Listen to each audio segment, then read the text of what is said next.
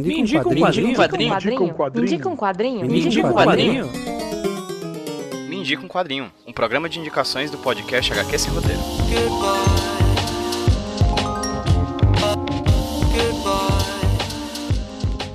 Oi pessoal, tudo bem com vocês? Aqui quem tá falando com vocês é o Pedro, trazendo para vocês mais um Indico Quadrinho, o podcast de indicações aqui do HQ Sem Roteiro Podcast. E hoje quem vai indicar um quadrinho para vocês vai ser eu mesmo, eu, PJ, um quadrinho bem bacana que eu li recentemente. Na verdade foi uma releitura que eu fiz depois de muitos anos da primeira leitura. Percebi que o quadrinho continua tão bom quanto eu lembrava. Acho que eu achei até ele melhor nessa segunda releitura. Mas daqui a pouco eu falo um pouco sobre ele, porque caso você esteja ouvindo Me Indica um Quadrinho pela primeira vez, saiba que esse é um podcast em formato de drops de até 10 minutos de extensão em que eu ou alguma convidada ou algum convidado vem aqui para indicar para vocês uma leitura de quadrinhos que eles tenham gostado. Ele é um podcast quinzenal, sai sextas-feiras de 15 em 15 dias, mas nesses meses de janeiro e fevereiro ele vai ter um programa por semana, uma amostra do que seria possível caso a gente conseguisse bater a próxima meta do nosso financiamento coletivo, tanto no site do padrim.com.br barra HQ sem roteiro, quanto no catarse.me barra HQ Sem Roteiro. Se você quer que o Midi Quadrinho se torne um programa semanal, apoie a gente nessas duas plataformas, em uma dessas duas plataformas, e ajude esse sonho a se realizar e esse programa se tornar semanal, já que ele é tão bom e já que tanta gente curte quinzenalmente, por que não torná-lo semanal, não é verdade? Além disso, esses programas estão sendo lançados semanalmente porque em fevereiro a gente completa três anos de HQ Sem Roteiro Podcast, olha só. Então, durante janeiro e fevereiro de 2019, a gente tá com um programa de indicação do Mendigo Quadrinho por semana para comemorar esse momento tão importante aqui do podcast, tá bom? Então, hoje eu vim indicar para vocês uma leitura agradabilíssima que eu tive, uma releitura, na verdade, de um quadrinho que eu li pela primeira vez quando eu tava nos primeiros anos de faculdade, lá por mais ou menos 2009, 2010, quando eu tive a oportunidade de ler na Biblioteca de Fortaleza uma HQ chamada 100% de um quadrinista americano chamado Paul Pope. Inclusive, na minha memória, esse quadrinho era um dos melhores que eu já tinha lido na minha vida, e vou ser bem sério para vocês que eu não lembrava muito da trama, não lembrava muito das histórias, na verdade, porque ele é um quadrinho que ele traz em si uma narrativa multiplot com diferentes personagens, para ser mais exato, seis personagens que formam três casais. 100% foi lançado aqui no Brasil em 2006 por uma editora chamada Ópera Gráfica. Para ser sincero, na minha cabeça eu jurava que era da Panini, porque em 2006 ainda não era tão comum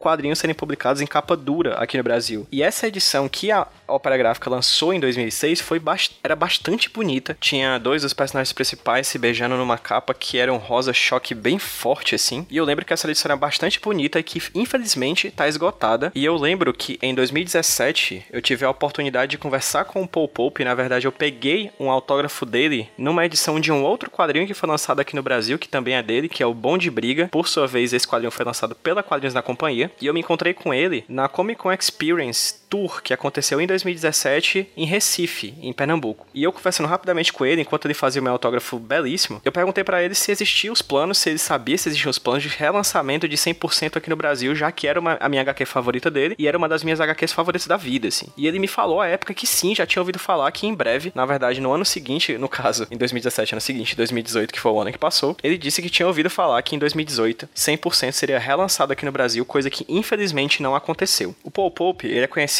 pelo, por esse bom de briga, pelo 100%, que foram duas das obras lançadas dele aqui no Brasil, e também por algumas contribuições em quadrinhos mainstream, como por exemplo o Batman Ano 100, Batman Berlim, enfim, ele é um cara que desenha um desenho extremamente ativo, assim, é um desenho que é um ótimo desenhista de ação. Ele utiliza muitos bicos de pena, assim, utiliza muitos pincéis que fazem o traço dele ter uma fluidez que lembra um grafite, assim, de parede, saca? E que tem uma fluidez tão mágica no traço dele que cujas cenas de ações belíssimas, estáticas, já que a gente tá falando de quadrinhos, tem um quê de animação muito potente. Bem, eu tinha essa vaga lembrança na minha cabeça de que 100% era um quadrinho que eu amava bastante. E no Natal de 2018 eu coloquei na minha cabeça que eu ia comprar esse quadrinho para mim, para eu dar para mim mesmo de presente, porque eu merecia. Frase clássica de quem é viciado em comprar quadrinhos, né? Bem, eu encontrei um vendedor na estante virtual que tava vendendo esse quadrinho 100%, uma edição importada. Então a edição que eu tenho em mãos e a minha edição que é agora, já que eu não tinha a anterior da Ópera Gráfica, é uma edição em papel cartonado, lançado pela Vertigo, que é a editora que lançou originalmente, né, o 100% nos Estados Unidos e que lançou essa versão que eu tenho aqui em 2009. É uma versão que compila, no caso, as cinco edições originais da série do 100% que foram lançadas pela Vertigo entre os anos de 2002 e 2003. Mas do que se trata 100%? No mundo de 100% a gente está em 2038, na Nova York de 2038. A gente vê veículos voadores pelas ruas, prédios altíssimos, neves nas ruas, roupas sintéticas e muito muita tecnologia acoplada ao dia a dia dos seres humanos. A gente recebe de vez em quando informações de um canal de notícia que fala sobre os primeiros jogos entre seres humanos e robôs. A gente tem notícias um tanto quanto catastróficas relacionadas ao clima. Enfim, é um futuro tipicamente cyberpunk. Já que a gente tem imagens cada vez mais íntimas sendo expostas nas redes sociais e no mundo, o ser humano aparentemente fica sedento por imagens cada vez mais íntimas, íntimas e íntimas, cada vez mais extremas, cada vez mais expostas. Então a moda nesse mundo de 100% são as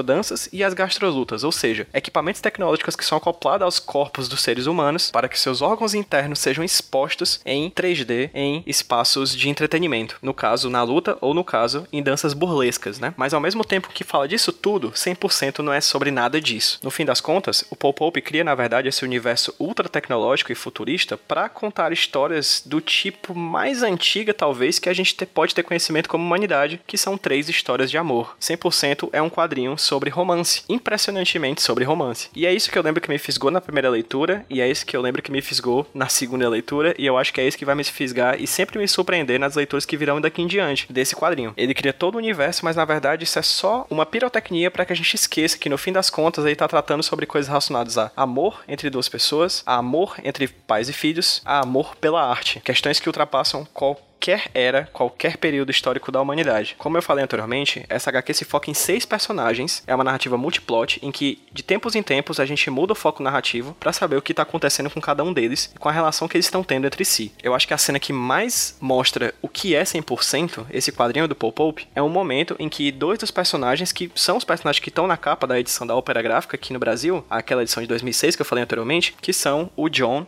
e a Daisy. Eles vão para um bar que se chama 4D, eu não sei exatamente qual o termo que é utilizado na versão em português, que é um bar em que eles podem jantar e ter um jantar romântico no interior de um equipamento que faz uma projeção 4D quadridimensional em torno deles, ou seja, eles imergem em uma projeção visual e sonora enquanto podem ter o seu jantar romântico. E eu acho fascinante como nesse momento a Daisy pede para que o John conte para ela uma história, e o John conta para ela a história de Tristão e Isolda, um clássico do imaginário popular das narrativas populares. Ao mesmo tempo em que ele narra essa história, ele coloca no 4D uma imagem de um satélite em que eles estão imersos em uma projeção de um satélite no espaço. Ou seja, eles estão tendo um jantar romântico enquanto conversam sobre Tristão e Isolda numa projeção 4D do espaço. Isso, para mim, é o cerne principal de 100%. É você falar sobre histórias de sempre, histórias de amor em um novo patamar em um novo espaço, em um novo mundo, que você não está acostumado a ver sendo utilizado como cenário de histórias de amor. Na maioria das narrativas cyberpunk a gente vê histórias de ação, de aventura, de suspense, de terror, mas eu acho que o Paul Pope cria aqui uma coisa nova, uma história de romance, de amor, de paixão, em um universo que a gente não costuma ver como um cenário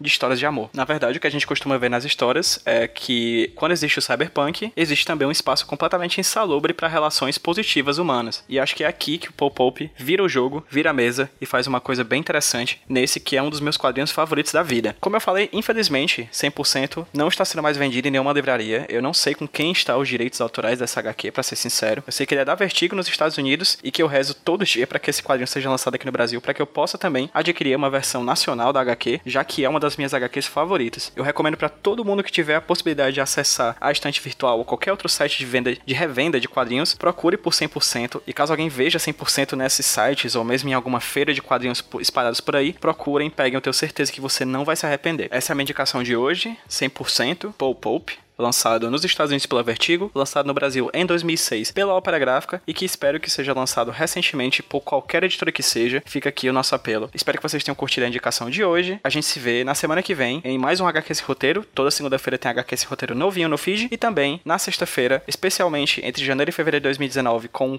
programa toda semana e depois com um programa quinzenalmente, pelo menos até a gente conseguir fechar mais uma meta do nosso padrinho e do nosso catarse. Beleza? Tchau, gente. Até a próxima.